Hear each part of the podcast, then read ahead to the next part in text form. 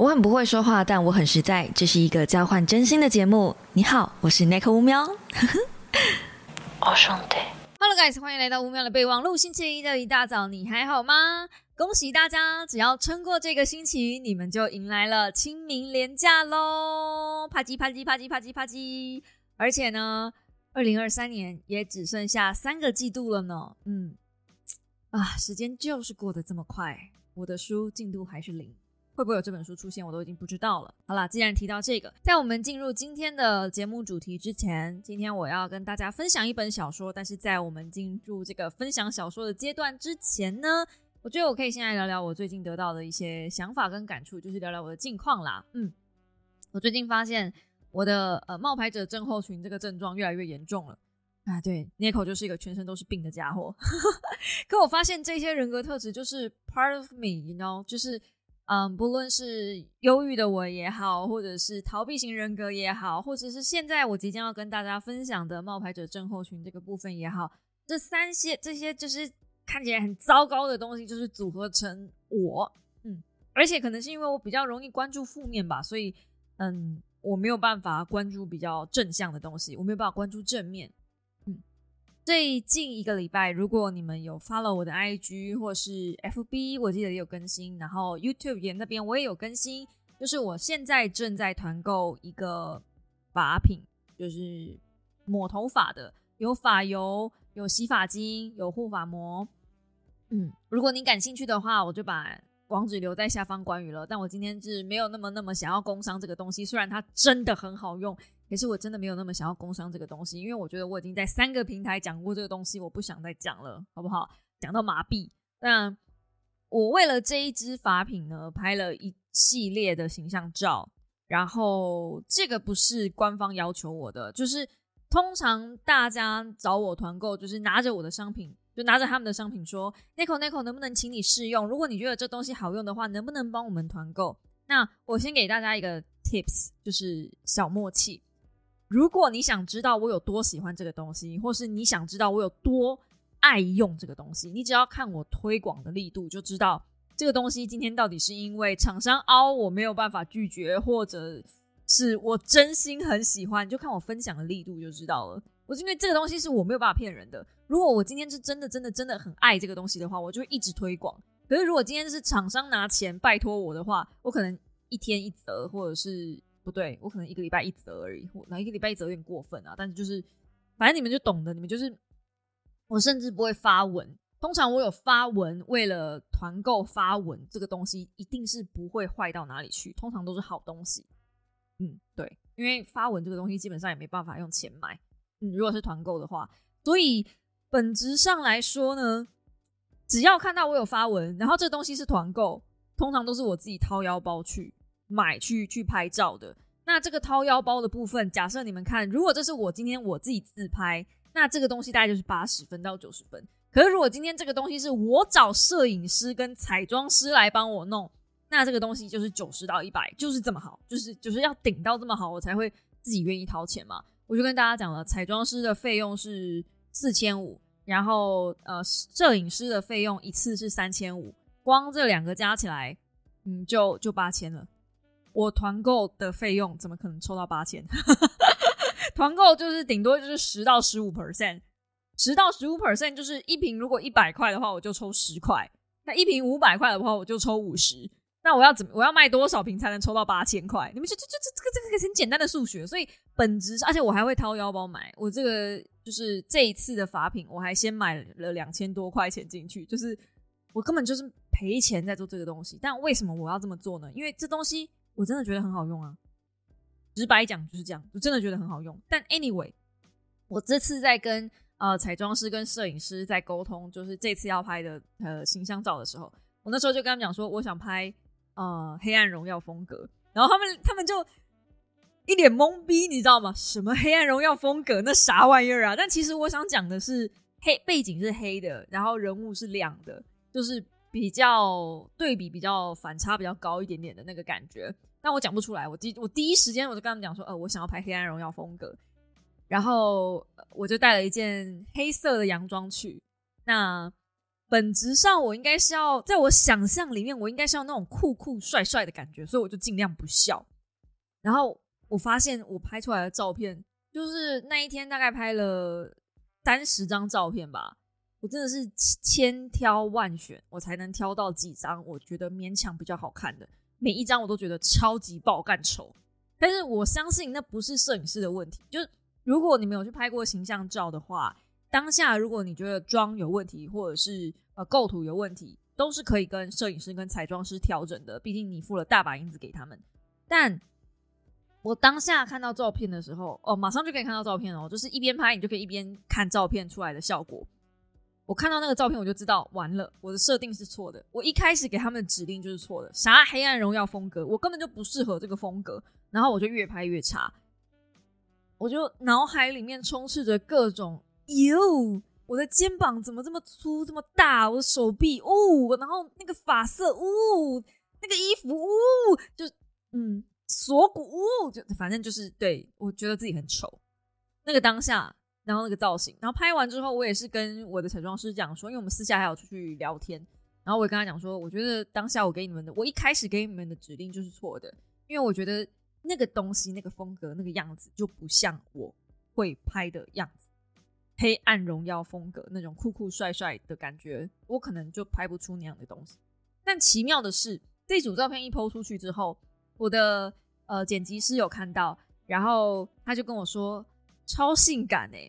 而且这一次的照片，蛮多小猫说：“哇，Nico 好性感哦，哇，那个发色好漂亮哦，什么的。”然后我就心里面想说：“啊，我我千挑万选，我挑不出一张好照片，我就是勉强才挑到几张，我觉得尚可。但是居然这么多人觉得好，然后我就开始反省我自己，会不会我在脑海中我一直在打枪我自己的那一些书稿的脚本？我是不是说我现在进度是零？因为我觉得。没有人想要看我写的东西吧，嗯，然后没有人想要看我出的东西吧，就是那些东西到底谁会看呢？谁会需要呢？然后我再去看别人写的东西，或是我再去看别人的影片的时候，都觉得，哟，这种东西还要别人讲啊，这种东西还要你讲啊，你谁？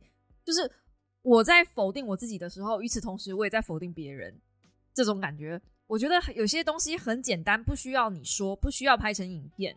可是有人拍成影片了，然后还很多人看的时候，我就会觉得匪夷所思。与此同时，当我自己在讲一些很难的东西的时候，我自己也会在否定我自己，是不是我没有资格出来讲这个？所以最近我有一堂线上课程要开卖了，其实已经在开跑了。然后这堂线上课程是跟呃六指渊，是跟法白，还有跟另外一个插画师。就是非常非常厉害，他们都是有十几万订阅跟点阅的人，然后我就觉得为什么我可以跟这一票人，嗯，一起搭伙？事实上是六指渊的团队来找我的，是他们邀请我当客座讲师，所以其实我是拿固定抽成，就是呃，你们可以放心买这堂课，因为买这堂课呢，不管你们有买还是没买，我就是拿他们固定薪水，等于我是有点客座讲师的感觉，然后除非要超过一定的金额。我才有额外的抽成，不然的话没有。对，那因为我没有刻意去宣传这堂课嘛，我觉得除非你有想要当自媒体，不然的话这堂课其实帮不了这么多的人。现在还有很多人想当自媒体吗？我不是很确定，但反正它是一堂从一开始告诉你怎么当自媒体，我是负责这个部分啦，就是让你检视自己适不适合做自媒体这一块，然后以及如果你想当自媒体，你适合进入什么样的平台，然后后面会有三个老师。六指院负责 YouTube，然后法白当然就是负责 Podcast，然后还有另外一个老师负责 IG，他就是告三个平台告诉你说，如果你要经营这三个平台的话，你要呃就是怎么样做会经营这些平台会比较好。但我没有讲出来的是，呃，我不晓得我到最后会被在线上课程里面讲，就是无论你想要经营这三个平台的哪一个平台，到最后你会每一个平台都经营，因为这是一个大趋势，就是。嗯，现在流量这么分散，每个平台都在抢流量，然后所有人基本上，literally 所有人都在滑 TikTok，然后 IG 的短影片跟 Short，所以还是 Short，那到底怎么念呢？反正所有人都在滑短影片的当下的当头，这是一个势不可挡的趋势。我们当然希望我们这些做长影片的人会希望，总有一天这个趋势会减缓，然后再度回到短影片啊，再度回到长影片的需求来。因为时代的潮流是这样子的，是一波一波。当短影片这种速食的东西大家滑到麻痹的时候，也许也许没必会有人期待回到这个长影片的洪流来。虽然我觉得真的是超级爆肝难的，但 hope so hope so，因为我真心觉得，就是现在这种长影片真的已经没有人看了，除非大家看啊、听 podcast，那还会有，因为 podcast 它是另外一种陪伴形态的存在的平台，跟 YouTube 又不太一样了。诶，我怎么突然进入讲课模式？好，反正他们当初来找我做这堂课的时候，我一直问他们说：“你确定要找我吗？到底谁会想要上我的课？到底到底谁会想要听我的课？我我到底凭什么资格上课？就我一直在做这件事情，就是我凭什么资格拍照？我凭什么资格上课？我凭什么资格出书？我凭什么资格坐在这里？然后这种事情，其实我也不是第一天、两天在面对了，而是我无时无刻都在面对。只是我发现我最近越来越严重，然后那个严重是，我有买冒牌者症候群的书来看，我发现冒牌者症候群是一个没办法用书、没办法用文字来治疗的东西。以前我在对抗自己的忧郁的时候，我确实是用文字，因为文字可以疗愈你嘛，即便那可能很废，然后可能有些鸡汤很汤这样，但文字可以疗愈你，终究文字是有文字的力量，我还是相信文字的力量，我也相信图画的力量，绘图治疗是我认为艺术治疗是我认为也是一个很有用的东西，这样，我我相信文字搭配艺术的 combo 可以治疗大部分的，包含忧郁、焦虑、呃躁郁都可以，我觉得是可以治疗这方面的。但冒牌者症候群，它是一个你从根深蒂固就不相信自己有那个能耐，所以你会花更多的力气想办法去把它做到最好。就像我不相信我有那个能耐去推广漂亮这件事，因为我不相信我自己漂亮嘛。上一集 podcast 我已经讲过了，我不相信我自己是个漂亮的人，所以我花了很多的力气想要试着说服大家这个。彩妆品这个发品真的很好用，这个发油真的很好用。这个即便我其貌不扬，但请你们相信我，这个发油真的很好用。我甚至还拍了短影片，就是我一直很抗拒的短影片，我一直不喜欢那种 TikTok 的那种转场风格，但我会哦，就是我不喜欢，但我会。我一直在看那些东西，我要不要拍？最近不是啊，前最最最近吗？前一阵子很流行，八八八。I don't know 那个吉他，哒哒哒哒哒哒哒。有一首歌是这样吧？歌词是什么啊？嗯，反正它大意是，嗯，我我可以穿上我的名牌，我可以穿很多什么，呃，我可以穿我的 Gucci，我可以穿我的 LV，但是即便我早上醒来头发乱糟糟的，你还是呃眼睛没有办法离开我，所以他。那一首歌大部分的用，嗯，大致上的意思是，即便我不穿着名牌，即便我素颜，你还是没有办法离开我的容貌，就是之类的，你还是没有办法把眼睛从我的视线上转开，嗯。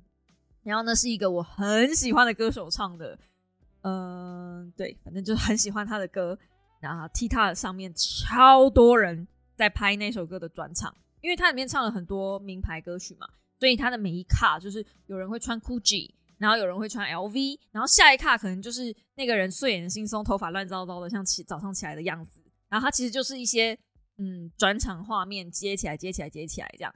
然后可以看一个女生从素颜到有妆到没妆这样，我觉得哦好好看哦，我看了超多人拍。啊也因为那首歌真的很好听啦。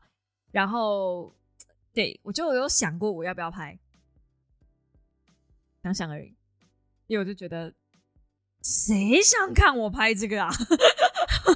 就之类的，不止这首歌，还有之前的一些卸妆的影片，或者是最近还很流行，不是一个跳舞的影片吗？就那些东西，我就觉得啊，好有趣哦，哦，我好想玩哦。那谁想看我做这些事情啊？嗯，就就就就，而且我这些事情做的好吗？这样，那反正，嗯，冒牌者症候群的人是这样子的，他会把很多事情，如果他真的要做了，因为他不相信自己，所以。他会把这件事情尽可能的做到他认为的最好，即便而且他还是会很谨慎的去检查每一个细节，怎么样才可以做到最好。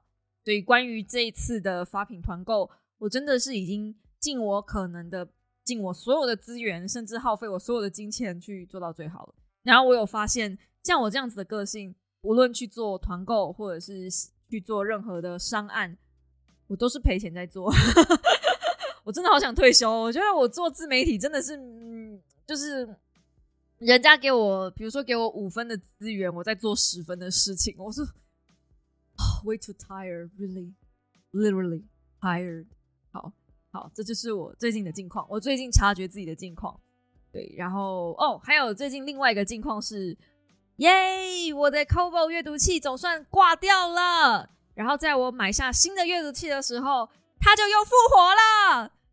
这些三 C 产品到底是干什么东西？我我我上半年上半年吗？我一二月的时候被我的电脑搞得不行，然后我后来找出问题了，原来是我的记忆体坏掉，不是我的硬碟，不是我的主机板，不是我的 CPU，是我的记忆体坏掉。嗯，我的记忆体坏掉导致我的软体各种出问题，我的影片没办法运算，我没办法输出等等的，我的特效没办法用。然后我所有的东西都换掉了，就是没换记忆体。所以即便我换了新电脑，我的电脑还是一直坏掉。直到我痛定思痛，把记忆体换掉之后，哎，就没事了。可是我那个记忆体是新的，哎，我那记忆体是全部电脑里面的配备最新的，哎，啊，天哪，真的记忆体怎怎么会是记忆体？这怎么会？怎么会是最不可能坏掉的记忆体？我不知道，但反正是记忆体。然后。现在换阅读器在搞我，而且我的耳机也最近开始怪怪的。就只要我的只要是我戴，我的耳机就一定会没电，或是接触不良，或者是无法连线。可是当我把这个问题告诉我老公，并且把我的耳机交给他的时候，就正常的跟什么一样，宛如全新的，跟没事人一样。我真的觉得我老公快要就是把我当成放羊的小孩了，可我真的没有，就是他真的是坏掉的。然后我的键盘，对我的键盘，我一直在想，为什么我老是打错字？后来我才发现，我的键盘会莫名其妙输入两次，比如说二会自动打两次，明明我才按一个键。后来我上网查呢，是因为雷蛇这个无线键盘，很多人都有同样的灾情。这键盘也才新买的哎，三千多块哎，会自动打两次？No，你知道今天如果我要输入二十，跟自动变成两百二，那是完全不一样的。在剪辑的时候，或是在放大的时候，如果今天是打金额的话，那会更吓人。所以啊，三 C 产品真的是一群。我知道阿段说过，热水器就是一个心机婊。那我只能跟你们说，如果你只有认为热水器是心机婊的话，哼，那你就太小看三 C 产品飙起来的威力了。三 C 产品如果要飙起来的话，真的很表。对。我买了新的阅读器的那个瞬间，那个 moment，我旧的阅读器就复活了，跟没事人一样。他这一次这个礼拜，我接下来准备要讲的这本书，我本来画了超多的重点，然后我的旧阅读器呢，它自动把我的这本书的那个就是下载记录删掉，然后我所有画的重点，所有做的笔记，通通都归零了，归零了，比归零高还。归零啊！所以接下来呢，这个礼拜的说书，本质上我没写稿，反正我也没东西可以参考。我所有的，而且我是小说，哎，你们知道小说要从小说里面再找重点，你不如杀了我吧。所以那本小说又有八九百页的样子。Oh my god！反正就对啊，真的是怎么会？怎么会？最近真的是水逆啊，是因为我在推荐洗发产品吗？是因为这样子吗？是因为这样才水逆吗？OK，fine，fine，好，fine。那么接下来呢，我要讲今天要推荐的小说了。所以如果你想要自己看这本书的话呢，你可以稍稍回避一下，因为接下来是全暴雷。那这本小说呢，我可以稍微讲一下我们今天要讲的书。今天要讲的这本书叫做《升级 Upgrade》。对然后书的作者呢叫做布莱克克劳奇。如果你不知道他是谁，他是《人生副本》跟《记忆的玩物》的作者。《人生副本》是我这辈子第一次挂名在书上的书。嗯，我第一次挂名当推荐人，写在书封腰呃书腰上面的那个名字的那本书，就是《人生副本》。我现在有点后悔，我把那一本 copy 给我的堂表弟了，对，但反正那是我人生第一本挂名的，嗯，我很骄傲，就是所以对我来说，这个作者其实有一点点对我来说有一点那个记忆加成，就是情绪情感加成。然后他的他写的书真的也很棒，但如果说呃人生副本跟火星任务，我比较喜欢火星任务的那个作者，因为他毕竟的幽默感是多一点点的。可人生副本这个作者他比较没有什么幽默感，他是很认真的要来写科幻小说。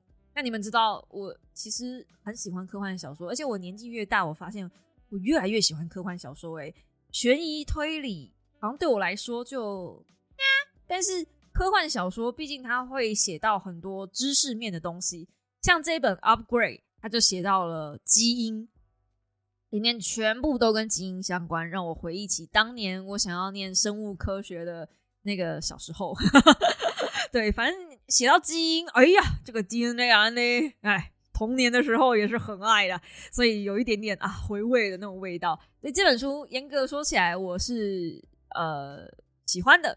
但是呢，这本书根据我的私下有一点就是小交情的编辑跟我说，他们在就是群组里面，他们出版社里面的风评蛮两极的，就喜欢的很喜欢，然后不喜欢的很不喜欢。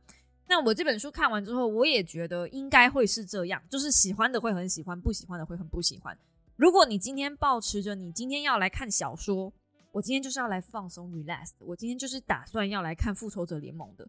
你如果是抱持着这种心情打开这本书的话，那你会很不喜欢这本书，因为这个作者他没有要让你放松的意思，他全程都会让你紧绷在线，并且最后让你思考人生。这不是一个小说应该达成的条件，but。就是他，他做到了，所以以这个层面来说，我觉得他很厉害。嗯，在我心中，他会跟《羊毛记》可能归类在一起吧。就《羊毛记》看完之后，我也是蛮惆怅的，嗯，那种感觉。所以他会是那个风格。但看完之后，有没有到心情不好？倒不至于啦。但看完之后，我现在变得越来越环保了。就看完《Upgrade》之后，升级这本书之后，我现在变得越来越环保。而且我开始在思考，嗯，我到底要留什么样的东西？给下一代，就是我们这个地球，我能够用多少资源？然后我如果把资源用光了，我能够留下留下什么样的东西给下一代？这个下一代不是说小孩，我我不打算生小孩了嘛？但是你们会吧？就是你们不会，他们会吧？我不知道那他们是谁，但总会有人会吧？那那一些人生下的小孩得到的地球资源，得到的地球是怎么样的？嗯，一个被乌克兰战争蹂躏过，最后没有小麦的地球，我不希望是那样，但我不，我无能为力去解决乌克兰战争，所以我能做我能做的事情，就尽可能随手关灯，然后水用少一点，洗澡洗快一点，这就是我能做的最低底线了。要不然呢？如果你以为 upgrade 是在讲呃环境环保工程的话，那不是，不是，不是。所以接着下来，我会把《Upgrade》这本小说完整的故事讲完。如果你想要自己看的话，嗯，可能就需要稍稍回避吗？但其实也不用啦。就嗯，这本书我其实建议大家，如果你真的没有心思去找这本书来看，你没有那个那个力气看完六七八百页的书，那你可以到书局去看它最后一个 part，就是结尾。它是叫结尾还是叫片尾？我有点忘了。尾声哦，好像叫尾声。对对对，尾声。尾声的时候，男主角写一封信给他的妻子跟他的孩子。然后那一封信，我觉得也是作者写给全人类的一个警示预言书。看完之后，真的是吓歪我的三观。然后，因为他有道理，我也真的觉得应该要自我反省，就是人类这个物种真的应该被灭绝。对于地球来说，人类真的是最大最大的嗯癌症，而且是那种永远死不掉的癌症。我真的对地球感到深深的抱歉。哎，好，那么我要开始说喽。哎，我前面那么多屁话，就是为了让大家逃跑的。如果你听到这里的话，你还没逃跑，那就打算你是打算要听故事的，你不能跟我抱怨说我怎么被暴雷了，不行哦。好，好喽，最后警告哦，Last warning，OK。OK，OK，好的。那么这故事是这样子的啊。故事开始的背景呢，就是主角他在一个基因安全保护局里面上班，你可以把它想象成基因局的 FBI。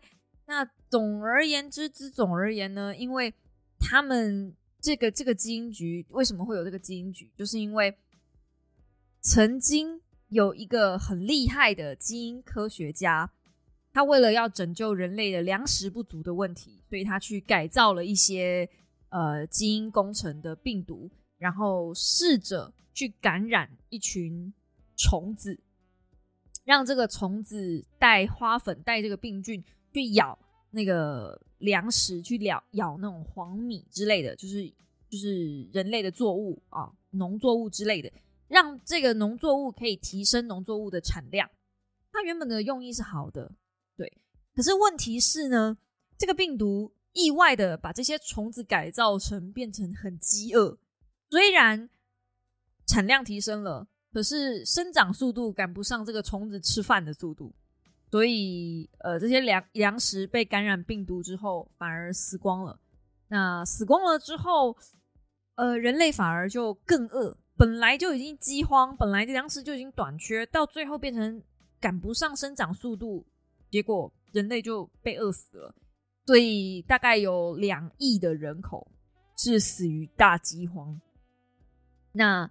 这个饥荒当然在现实生活里面是不存在的，但是在小说里面呢，那个是饥荒后后时代，就是这两亿人口已经死掉了嘛，然后呃，人类想办法靠着合成食物活下来，所以你在那个世界，那个那个背景是你想要在这个世界里面吃到真正的鱼是很难得的东西，因为连鱼都被饿死了，你就知道那个状况有点严重，反正就是生物链受到了很大的影响。那你想吃到正常的米饭，或者是真正的鱼肉、真正的海鲜，那基本上都是很奢侈的一件事，或是鸡，或是猪，或是鸡蛋。哼，好，反正我没有在臭谁哦。先说哈，反正呢，就是先先就是那个世界是这样，我只要先让你们了解一下世界观。那男主角呢，基本上他是一个好老公，也是一个好爸爸。他原本呢。会陪他的女儿下西洋棋，可是他每次下每次输，他不是刻意输哦，是他女儿真的在这方面还蛮有天赋的。他女儿就是个蛮聪明的家伙，毕竟他的妈妈就是个基因天才嘛。对，所以他们家这个家族，这个父亲，这个爸爸，这个男主角，其实他们家就扛着两亿人口的呃这个性命的罪孽。那。本质上，大家是会怪这个妈妈啦。就是你听到这个信，你就知道说，哦，就是那个基因天才嘛，所以那个这个粮食现在会变得这么短缺，就你妈害的，大概是这种感觉。所以这个男主角呢，他有点像是为了赎罪才到基因工程的保护局去上班的。这个工作其实不是很轻松，他有点像 FBI，就是他要逮人，然后也是。需要去出勤，也是会有枪战的，就是你早会逮坏人。那个时代的基因改造好像变得很普遍，因为你一定要学会这个东西，你才有办法有食物吃嘛。所以基因工程保护局基本上他们在做的事情，有一点像是禁止呃随便乱改，去改一些食物啦，或是人体实验啦，或者是生化武器啦这些东西。对，因为你想嘛，如果基因工程是一个很普遍的东西，大家怎么会拿来改食物呢？当然是改造士兵之类的啊。所以人体改造一定是最最最被禁止的，你不可以把人改成生化机器人。OK，好，那反正呃，男主角就有一个 partner 嘛，然后他们就是在一次出任务的时候，男主角被呃炸弹炸到，然后受伤，受了伤之后，他发了很严重的高烧，of course，因为感染，结果。才发现说他是被基因感染，一个基因病毒感染。那感染完之后，他应该理论上是好了。一个月后，他像没事人一样。结果我发现他并不是没事，他突然间思考速度变快，他下棋甚至可以下赢他女儿了。然后他觉得每一个人讲话速度都好慢，他可以一心多用，可以分工好多事情。他突然变得很聪明。除此之外，他变得耐饿、耐冷。然后走路速度也变快，体能变好。原本他身上有一些旧伤，嗯，突然间伤口也好了，就是复原力也变好了。他自己就在基因工程公司上班，就是保护局上班。他当然知道这是怎么一回事，他被人改造了。然后他的主管也发现了，因为他主管一直在盯着他有什么样的就是改变嘛，所以他就被抓起来。然后他的主管就想逼问他说：“是不是他妈妈没有死？是不是呃他被人做基因改造？是不是？因为毕竟他娘是个天才。然后在那一次的呃，就是一直有怀疑说他妈妈是诈死，并不是因为真的两亿人口死掉，然后他自己呃就是有点像是罪恶感之类的，就就就就就就这样子自自残什么的死掉，这样就反正就是。”基因工程局并没有觉，并不觉得这样子的天才会因为这么一点点小挫折去上吊自杀之类的啦，不是上吊，不是 literally 上吊，就真的去找做傻事。对，但他们就，嗯，至少身为儿子的他是觉得妈妈已经走了，可是基因工程局并不那么觉得，并且他们认为这一次的改造，这个男主角并不是，嗯，随便一个什么样的，突然间就是他他是被挑选过改造的。毕竟你要改造一个人的基因，你一定要针对他去做设计，对吧？那怎么可能那么刚好呢？一定是你妈弄你的吧？反正他们就这么觉得。那就在他试着要去解释，他并没有跟他妈妈串通，并且这个妈妈应该已经走了的种种过程，他的姐姐出现了来救他。他的姐姐其实跟他很少联络，然后他姐姐在嗯半年前吗？也被无人机攻击，然后也进行了升级，所以他姐姐的体能跟超人一样哦。我这边场外一下，男主角其实是比较偏嗯动头脑派的，然后他姐姐呢是比较偏动武那一派的。他姐姐本来是特种部队的军人，没错，特种部队。然后他姐姐的体能非常好，而且嗯非常开枪非常准。然后在半年前经历过升级之后。他姐的体能变得更好了，他一个人杀进嗯基因工程改造局，然后一个人把他弟弟救出来。把他弟弟救出来之后，他就跟他弟弟讲讲说：“我已经被升级了半年了，你是不是也感觉到你身上有什么不对劲？”哎，这这两姐弟真的很少联络。那反正他们就是叙旧了一番之后，发现他的男主角的上司已经跟他的呃妻儿讲说，男主角已经上就是往生了。那男主角自己判断之后，觉得这样也比较好，不要把妻子跟小孩扯进来，因为这样对他们也比较安全。他们不知道他还活着，对他们来说比较安全。可是男主角这时候发现，当他越来越聪明，越来越可以理性思考的时候，他居然可以把情感关掉。这是我第一个不喜欢的地方。这本书叫做《Upgrade》，就是人的下一个阶段。人类大历史，如果大家有看的话，呃，人类大历史就有讲说智人。就是我们现在这个状态叫智人嘛，从猿人进化成智人这个阶段，就是我们大家现在正在的这个阶段。智是智慧的智，人类的人，智人这个阶段的下一阶段就是神人。嗯哼，所以其实这本书在讲人类从智人进化成神人的阶段，这个阶段你会发生什么事呢？你可以开始一心多用，你可以开始体能变得很强，你知道你自己，嗯。肚子饿的时候需要摄取什么样的能量？氨基酸之类的，当然就是嗯，在你眼里，食物不会是食物，它会变成成分，多无趣。然后你可以感受到呃，就是很细微末节的东西，并且你可以很快的判断，甚至可以散子弹。嗯，反正最后是有一点这样成分在啦，但他们没有写，反正。你可以感受到子弹，对你反正他们，我记得他们最后哦，对，最后有闪子弹的，好好嗯，但反正他姐姐是有这样的功能的，闪子弹的功能。那每个人进化的条件不一样，像呃，以弟弟来说，就我们男主角来说，他进化的比较像是脑袋的部分，他强化是脑袋，他其他东西也很强，其他东西也比一般人强。于是他跟他姐姐沟通之后呢，他们觉得妈妈应该没有死，这世界上哪有那么巧的，就刚好他们两姐弟升级，其他人都没事。别闹了。那既然是天才老妈，而且老妈的智商真的真的很真的真的很聪明。男主角其实本来也已经聪明了，可是妈妈因为真的太聪明，所以他常常跟妈妈在一起工作相处的时候，他有一种挫折感，就是因为妈妈真的太聪明。那他这一次第一次感受到，原来妈妈是这样子的吗？身为一个天才是可以这么冷血的，哦，你要讲冷血也可以，就是你就是可以把情感直接关掉，他可以在感受到伤心难过的那一瞬间，或是想念家人的那一瞬间，因为现在有更重要的事情，就把那个情绪断掉。嗯，让他跟他姐姐讨论了之后，觉得妈妈应该有留什么线索给他们，就在他们的 DNA 序里面，还真的被他们找到，然后他们也真的去了那个地方，然后就在那里看到了妈妈的尸体。嗯，没错，妈妈的尸体。那妈妈除了就是死在一个荒郊野岭之外呢，她还留了一箱的密码跟一支影片给他。那在影片里面，他们看到了嗯很久没见的妈妈，然后说对他们说。那一箱东西里面是人类升级的秘密武器，有点像是基因改造武器。只要把这个基因改造武器呢稍微修改一下，就是最后一阶段稍微改造一下，然后就可以放在感染力比较强一点点的病毒传出去，那么人类就会做全面的升级，每一个人就会像他们姐弟一样，可以呃进行大幅度的提升。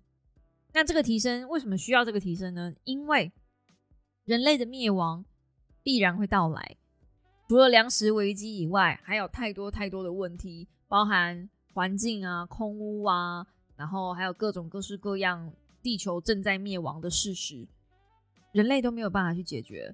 大家都是听一听、看一看新闻，但觉得自己无能为力，所以就不去理它了。人类的自私理所当然，让这个地球变得越来越虚弱。那我们这个人类的物种，这个物种势必必然的会灭绝。然后那个妈妈就觉得说，这样下去不行。可是他自己，他原本可以自己做完这件事的，无奈他得了阿兹海默症，他会开始慢慢忘记事，他会忘记今天是星期几。对于一个天才来说，得阿兹海默症就跟得绝症没什么两样。所以他说，他决定要在今天状态很好的时候。结束自己的生命，然后他希望他的小孩，就是无论是姐姐或是弟弟，找到这支影片，然后找到这一箱东西，并且把这个病毒散播出去，嗯，拯救这个人类，对，拯救人类这个物种。然后呢，嗯，因为要升级嘛，升级它会经历了类似一个成长痛的东西，就是你懂得骨骼什么的，全部都要重新来过，它是一个非常痛苦的过程。呃，他们两姐弟就稍微互看了一眼，然后姐弟弟就试着跟姐姐说：“你要冷静想清楚，就是这并不是一个万劫，这不是，就是这是这是知识分子的傲慢，他认为这样子就可以拯救人类了，他并没有想过这有可能会不对。但是姐姐根本没想那么多，姐姐就是抢了那个那一箱东西之后，他就跟弟弟说。”他觉得妈妈说的很有道理，这件事情必须要做到。当然弟弟就不认同嘛，然后他们就进行了一场追逐战。嗯，没错，就是一场追逐战。接着就分成两派了。弟弟方认为人类不应该做这么大幅度的升级，不应该是无差别的升级，因为人类里面也有坏胚子啊，比如说政客啊，比如说小偷啊。你能想象那些人变得更聪明的时候会有什么样的下场吗？但姐姐觉得，这这种无差别的的升级，才有可能让聪明的人想办法想出更好的点子，让人类有办法活下来。那反正这一场混战之后，姐姐抢到了那个病毒，然后弟弟就被打的半残嘛，所以弟弟就休息了一年去养伤。这一年的时间刚好给姐姐把剩下的那一个阶段的病毒就是研发出来，然后姐姐呢就找到一个小镇。总是要实验嘛，没错，人体实验。这个小镇有七百多，哎，我忘了，嗯，七百多人，对。然后其中有两百多人感染这个病毒，并且出现了很严重的症状。这个严重的症状是，呃，他会有癫痫，他会遗忘事情，然后临死前，totally 大概三天吧。这三天，这个人会像疯子一样，一直笑，一直笑，一直笑，然后全身会发肿，会胀，就是。那个叫什么水肿，胀得跟一颗球一样，然后一直笑停不下来，然后最后死掉。我没有办法想象任何一个人得这种病，他他们认为这是一种传染病，没有人知道这该怎么办。但是那个村子里面，就那个小镇里面，很多人都大概两百多人都得这个病死掉。大家都以为这是一个传染疾病嘛，就像 COVID-19 一样，然后就就是把他们就是把嗯，大家就想说把他们隔离起来啊，然后观察一下这是什么怪病啊。男主角当然就知道，OK，姐姐开始行动了，他就进去，然后稍微调查了一下，发现大概是有十几 percent，应该是十三 percent 的人会，嗯，没有办法适应这个 upgrade，会被淘汰掉。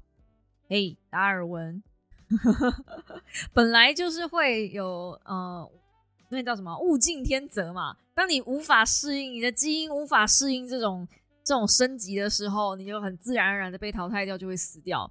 于是姐姐就邀请弟弟来做客，因为姐姐希望弟弟能够还终究是弟弟嘛，而且是聪明的人，她就是希望弟弟能够加入他们的这个计划，然后。嗯，我们男主角，我们的弟弟就问他说：“所以到目前为止，你升级了多少人？”那姐姐就讲了一个数字，然后就说：“你还是不愿意加入我们吗？”那弟弟就跟他讲说：“你看升级之后，我们得到什么样的结果？第一批升级的人类，我们两个人第一件做的事情就是对打，弄得你死我活。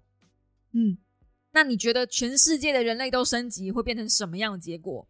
聪明的人不见得会得出聪明的答案。我觉得这句话很有道理。对，那弟弟就问他说：“弟弟就问姐姐说啊，那你感染了全人类，你有估计大概会死多少人吗？”姐姐就说：“大概十亿吧。就是如果今天全球的人类都感染了，姐姐就准备释放了这个病毒出出去之后呢，大概会有十亿的人口死于这一场呃升级之中。但姐姐不在乎。” Again，理性的人可以把情感切掉，所以他不认为这十亿人口是怎么样，他认为这是必要之恶，这是呃得到答案该牺牲的一点小数字。然后弟弟听了当然觉得不可思议啊！弟弟在这过去的一年之中，他不断的写信给他的妻子跟女儿，他并不是真正的思念他们，他是利用这个方式来维持自己的人性。就是同情心和怜悯和感性的那一块 part，因为他知道在他升级的过程中，这个部分会越来越萎缩掉，就像阑尾一样，你没有在用的东西，很自然而然就会被萎缩掉。那他相信他的姐姐能够毫不犹豫的对他开枪，就是因为他姐姐理呃感性的部分可能已经没有了。那反正呢，最后两个人当然是不欢而散嘛，因为嗯。还是没有办法说服他加入那边，就是双方没有办法说服彼此啦，所以又开战了。那这个这一次的开战呢，姐姐直接躲到，竟然知道弟弟，因为姐姐本来是希望弟弟加入之后能够降低这个死亡人数的，但终究还是会死哦，啊，或者是弟弟加入之后能够帮他把那个病毒的扩散率提高之类的，但终究还是会扩散出去哦，所以。弟弟当然不愿意，弟弟希望 shut down 这个东西，或是能够再想想有没有什么别的方案。但反正他们都没有讨论出别的方案。姐姐一言不合就开打，然后呃，这本书基本上大概有三分之一的 part 全部都是在战斗画面。他还是想写爽书啦，但我自己觉得那个战斗画面真的是没有很重要。而且如果真的是很聪明的人，为什么一言不合就开打呢？人类的智力难道就只有这样吗？好，反正反正，呃，我不喜欢他一言不合就开打这个部分。如果真的很聪明，我觉得沟通就可以解决很多事情了。反但姐姐就是一个，你如果不听我的，我就把脖刀架在你脖子上的这样的个性。最后，姐姐就躲到一个地方去，然后，嗯，弟弟也弟弟更聪明，弟弟呃找了之前的基因局的主管来帮忙，然后想办法要把姐姐的地点找出来。然后最后，姐姐真的有被找出来了。然后弟弟真的就是把姐姐的那个计划摧毁掉。那为了要停止他的计划，为了要停止姐姐的疯狂行为，弟弟最后杀了他姐姐。对，所以这基本上是一个碎毛烂故事。弟弟杀了姐姐的时候，其实也没什么太大犹豫，就直接开枪。可是开了枪之后，弟弟是抱着姐姐哭的。然后他们最后还要讲了一点话，嗯。姐姐就说：“我真希望多跟你相处多一点。我们有拥有的美好的时光，在我的记忆中就只有十六次。”然后弟弟就讲了是十七次，我会把这一次也记在里面。然后他们两个就抱着，然后稍微哭了一下，然后姐姐就走了。那我就觉得 OK，对你们其实还是爱着彼此的，那为什么不能好好沟通呢？这就 Why？这一部真的，我说真的，在剧情上来说，就是这个部分，我觉得有很多可以吐槽的点啦。就他们应该可以好好坐下来聊天，不需要马上就一言不合动刀动枪。嗯，好，那反正嗯，因为姐姐的所有的计划都被炸掉了嘛，那军方那边也没有办法拿到这个升级计划，因为他们本来是想要改造一大票军人，然后就有一个超级士兵的，最后也没了，这个计划就不了了之。那弟弟呢，就消失于人间了。最后，最后当然是被全球通缉喽。不过弟弟有办法可以改变自己的容貌，毕竟对他来说，一个超级智能、接近神人的人来说，打一点肉毒杆菌、补一点填充物在脸上，真的不是什么太困难的事情。反正就替自己做微整形，然后就没有人看得出来了呢。我真的是不知道为什么，但反正就是没有人看得出来了呢。最后，最后，呃，还好他有回去找他的。妻女，嗯，然后跟他们见最后一面，真的是最后一面。他留了一封信给他们，然后跟他们说，希望你们回家再打开这封信，详细解释了他接下来要做什么。他说，因为人跟人之间的相处，我们最多最多只能跟一百五十人有连结，超过一百五十人，我们就没有办法接。接受那样子的资讯，跟与人进行更深度的交流了。所以人都是自私的，这没有办法，因为根据基因使然，根据演化使然，我们从小部落开始，慢慢的群聚，我们没有大部落的感觉，我们没有大部落的经验。对，根据演化来说，我们本来就只能跟一百五十人有深度交流。那么人是自私的，也理所当然。当你看到远方有战争，你听到那个数字大于一定数字的时候，人都会进，人都无感。就像两亿的人口死亡跟十亿的人口死亡，对某些人来说其实差不多。可是，如果今天有一个你认识的孩子或你不认识的孩子就死在你面前，那个冲击的力道是差很多的。其实，在看到这一段之前，我也真的没想过乌克兰死那么多人。可是我好像。觉得那只是个新闻，但如果今天有一个小孩死在我面前，其实只死了一个人，我仍然会替那个小孩感到痛心不已。就是，可是每天都有人死掉，但我没有，嗯，这么这么的伤痛，因为对我来说，那就是远方的数字而已。对大部分人来说都是这样。对人类的自私是存在在基因里面，这是没有办法的事情，因为我们本来就没有办法关注。超过一百五十以上的数字，就是如果今天死了两亿人口，可能对你来说，如果这两亿人口刚好都没有你认识的人，你只会哇，好多人，好可怕，但你不会有任何进一步的作为了。这就是主角的嗯论点。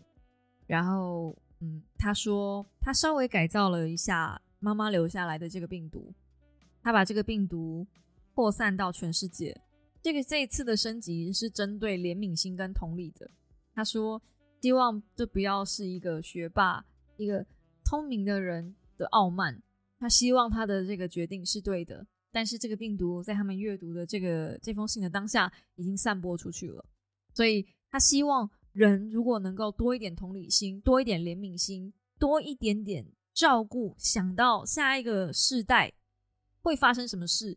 而不要只专注眼前，不要只专注我们自己群居的这个小部落会发生的事情。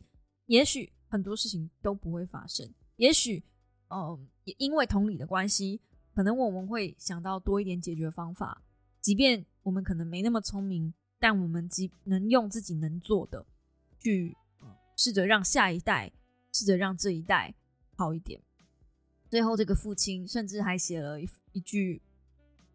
不好，嗯，道歉就对不起，就是对不起我的孩孩子，我我留下了一个很糟糕的地球给你，可是我也无能为力，因为这是我能做的，我唯一能做的就只有这件事。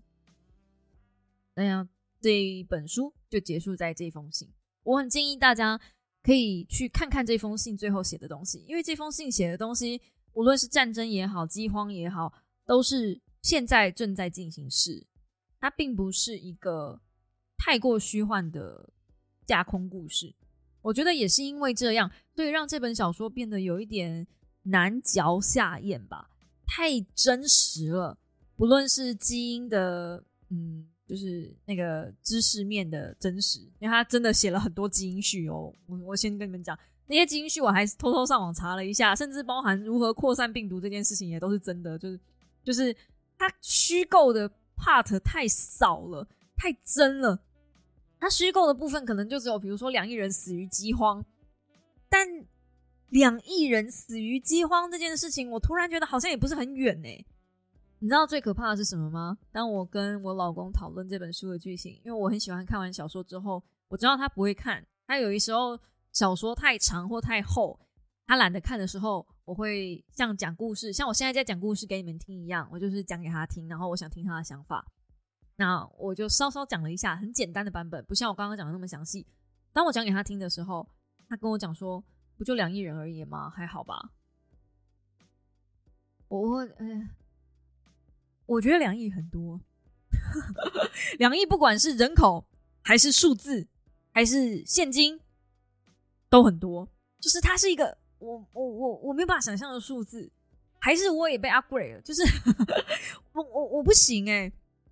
我不知道你们怎么样，但我是觉得我没有办法。嗯，如果今天有有一个抢匪跟我说，我手上有一个炸遥控炸弹，我记得在蝙蝠侠里面也有类似的剧情，对不对？就是呃，有一艘船只有五十人，有一艘船有一百五十人。我如果炸了五十五十人的那一艘船，一百五十人的那一艘船就会存活。我没有办法去炸掉那五十人的船，就是。谁来决定那五十人的性命就低于那一百五十人的性命？你今天看到的只是数字，但是我们讲的是人命哎。那如果这一百五十人里面，嗯，就是啊，我我这这没有办法比啊，这这都是命啊。你你你你你两亿的人口也是命，你十亿的人口也是命，没有人告诉你五十亿的人口就比较珍贵，然后十亿的人口就比较不珍贵。你为了要 upgrade，为了让这些人变聪明，所以你就放弃那五十亿的人口吗？我先跟你们说，男主角到最后并没有解释，他并没有说，就是他有没有实验成功，那十亿人口升级之后会不会死掉？嗯。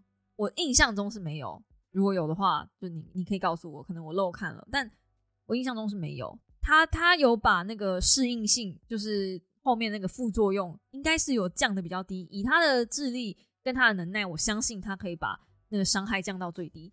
可是伤害降到最低，不等于没有伤害哦。这也是我觉得这本书可能没有那么多人喜欢的原因之一吧，就是。真的太太太真实了，太真实了，太太太不舒服了。但社会是不是需要改变？我相信这个世界是需要改变的。包含饥荒这件事，我觉得不远嘞。从我们最近缺蛋这件事看起来，大家都以为缺蛋是因为禽流感，但不是啊。缺呃，台湾至少我听到的小道消息是这样子，就其实台湾没有缺蛋。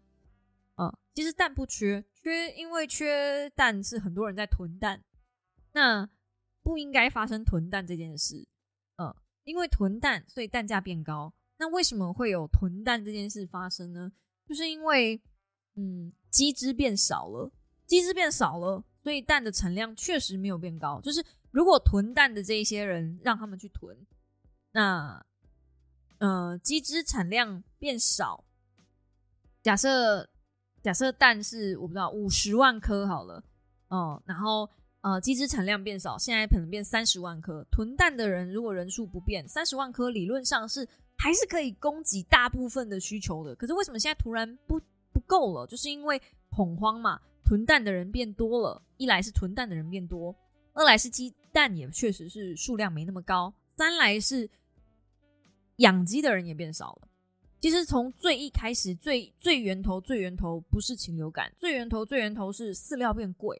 饲料变贵在禽流感之前发生的事情。那为什么我会知道饲料变贵呢？因为我买了一家呃以饲料为主的食品公司。我我当初的心态是这样想的，就很简单嘛。呃，鸡要吃饲料，猪要吃饲料，牛要吃饲料。今天不管你养啥，你都是要吃饲料。那么我我买饲料的公司当饲料公司的股东没问题，稳的啦。今天哪怕禽流感，对不对？然后猪有猪瘟嘛，对不对？还有牛啊，怕什么？不过牛吃草了。但反正 我我当初的心心态是这样的，所以我买了一间饲料公司。然后我知道饲料的原料涨价了，饲料的原料涨价导致饲料的毛利润变少，所以呃，我万万没想到这件事情发生。好，那所以我一开始就知道饲料要变贵，饲料要变贵，养鸡的成本就变高，养鸡成本变高，这个时候蛋跟鸡肉理论上就要涨价了。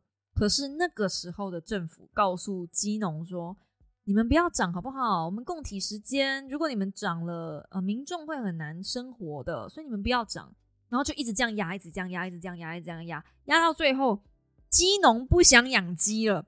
哎，你好啊，我我现在的成本就变这么高，然后你们政府又不让我涨价，那我现在还养鸡，我傻了是不是？我就不养鸡了，我改养别的嘛。所以。就没有鸡了，然后这时候突然间再来一个禽流感，鸡是不是又变得更少？所以才会发生鸡蛋不够的问题。我觉得最最初最初的源头是这样，可是前面这一趴没什么人讲，因为没有人看到前面这一趴。我知道《盲点》这本书我已经讲了 N 万次了，就是我不管是在 Podcast 或者是在各个其他的工具书，我偶尔都会讲讲，可以搭配《盲点》一起看。就是因为我觉得《盲点》这本书实在是解释太多人类的无知，太多太多的现象可以用盲点去解释，所以我才会希望大家《盲点》这本书一定要看起来。那在解释人类的无知这件事情之前，就是政府的无知，我也已经讲到懒得讲了。真的是，你能怪他们吗？哎。就啥啥事都怪政府，好像也不对。但是如果你要不怪他们，我还真不知道怪谁。但你怪他们，其实还可以在网上怪，你知道吗？就是这东西是没有源头的。如果你真的要怪的话，只能怪乌克兰为什么要打仗啊？其实乌克兰也不是甘愿被打的，对不对？所以就就就就啊！你你你你根你根本找不到问题的源头在哪里，我只能所以最后最后你知道，就像就像所有的人说啊，谢要感谢的人太多，我们就谢天吧。所以最后最后，如果你要怪的话，就只能怪上帝为什么要造人了。上帝好好的东西不造，造个人出来，你妈弄一堆事情，对不对？最后我们就只能怪上帝了吗？就是 不然怎么办呢？不知道怪谁了。嗯。反正看完这本书之后，就是看完 upgrade 之后，我就觉得人类真的是这世界上最应该被灭绝的生物。不管聪明与否，人类真的连变聪明了的第一件事情就是杀害自己的手足。What？沟通这件事难道没有办法好好做吗？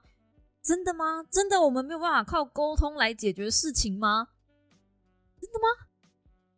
杀掉跟你意见不同的人，这就是人类进化之后的第一个决定啊！这个这个希望真的是满满哎，我真的真的对人类的充满满满的希望啊！看完真的是好棒哦！所以呢，如果是你的话，你会想打这种升级疫苗，赌赌看自己是不是百分之十三吗？我不知道你啊，但我可能不会。如果升级的结果，如果变聪明的代价是我可能再也感受不到情感了，我再也不会因为看了小说或者是游戏的剧情而很感动，然后哭的稀里哗啦，那我不要，因为我觉得人之所以为人，人性之所以为人性，就是因为我们懂得哭，我们懂得笑，我们懂得关怀身边的人，我们懂得爱，我们懂得恨。我们懂得所有的一切，我们懂得去感受温度。我觉得这真的、真的、真的很重要，千千万万不要忘记，那是你生而为人最重要的一件事。最后，就推荐大家去看看《Upgrade》。如果你真的不想看这本书，我再次说一次，你可以看它的片尾就好，就是尾声那封信就好。呃，尾声那封信大概短短的只有四页四面吧，四面两页，应该吧？我是看电子版的，所以就就就，虽然应该是一个可以站在书局翻一下的量，就很推荐大家可以去翻翻看，然后随手关灯，给下一代有一个更美好的地球。我相信这是我们真的生而为人。现在能够为下一代做的最简单的一件事了。I'm sorry，最后有点沉重，我就说吧，这本书很沉重，这本书根本就不是我原本是期待复仇者联盟来着的，我怎么最后给我看金鱼爸爸？这不是我要看的东西啊！好啦，那就祝大家有一个愉快的一周，就下一周应该是下一周吧，就有一个清明连假了，嗯。预祝大家清明连假先愉愉快的，你清明连假到底是可不可以愉快度过？应该可以吧。我们就下个星期同一时间五秒的备忘录再见喽，大家早安，拜拜。